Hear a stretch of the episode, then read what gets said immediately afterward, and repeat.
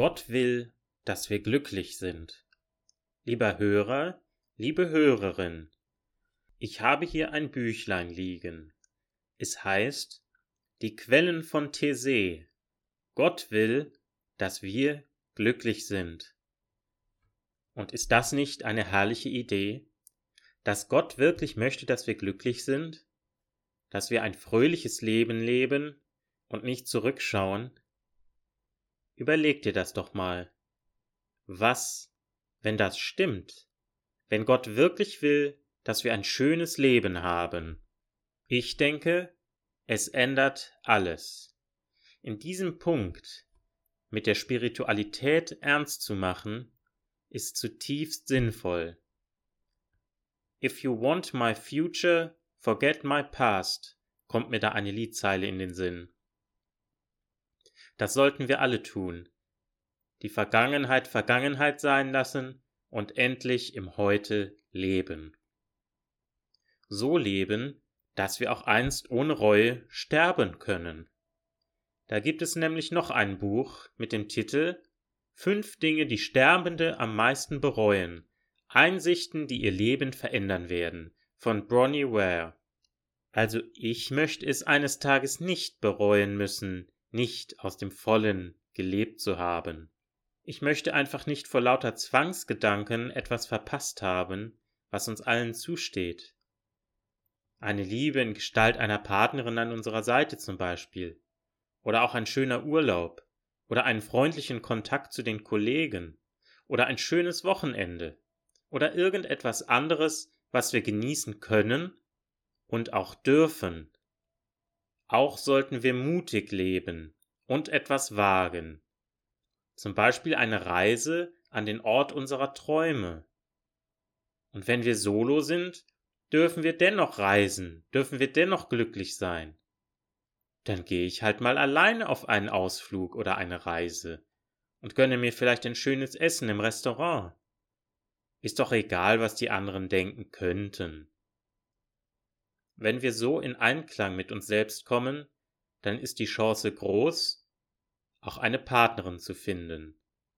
Vielleicht ja auf genau so einer Reise oder einem Ausflug. Der fünfte Punkt der Dinge, die Sterbende am meisten bereuen, ist. Ich wünschte, ich hätte mir erlaubt, glücklicher zu sein. Das ist der Punkt. Ich wünschte, ich hätte mir erlaubt, glücklicher zu sein.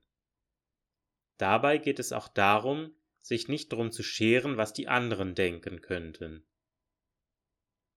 Was andere über mich denken, darf mich nicht mehr lenken, heißt ein Buchtitel von Michael Ripkowski.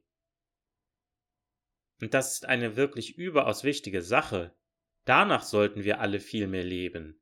Ja wirklich. Was andere über mich denken, darf mich nicht mehr lenken.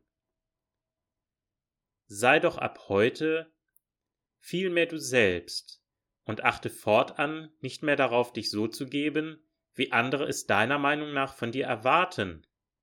Sei zum Beispiel viel fröhlicher und zeige es. Tue etwas Albernes, Kindisches. Wenn du über eine Mauer balancieren willst und jemand findet das peinlich, sein Problem.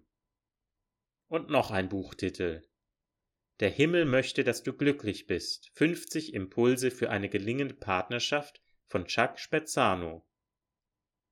Da geht es darum, glücklich zu werden in Bezug zum Thema Partnerschaft.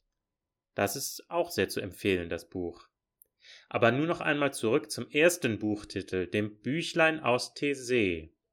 Eine Kapitelüberschrift lautet Verzeihen, immer wieder verzeihen. Da geht es um Christusnachfolge. Für mich bedeutet Christus die grenzenlose, bedingungslose Liebe Gottes. Diese immer mehr auch selbst zu leben und zu erleben, das ist meiner Meinung nach die Bedeutung von Christus nachfolgen. Wenn wir uns auf diesen Weg der wachsenden Liebe begeben, dann schauen wir auch nicht mehr zurück. Wir verzeihen anderen und uns selbst und gehen einfach immer weiter. Wir sollten anderen wirklich immer wieder verzeihen. Jeder Mensch macht Fehler, manchmal denselben, auch mehrmals nacheinander. das kann uns selbst auch geschehen. Und dann ist es wichtig, dass wir uns selbst vergeben und dann endlich, endlich weitergehen ins Glück. Denn Gott will wirklich, dass wir glücklich sind. Wagen wir es. Machen wir damit endlich ernst. Viele Grüße, Tim.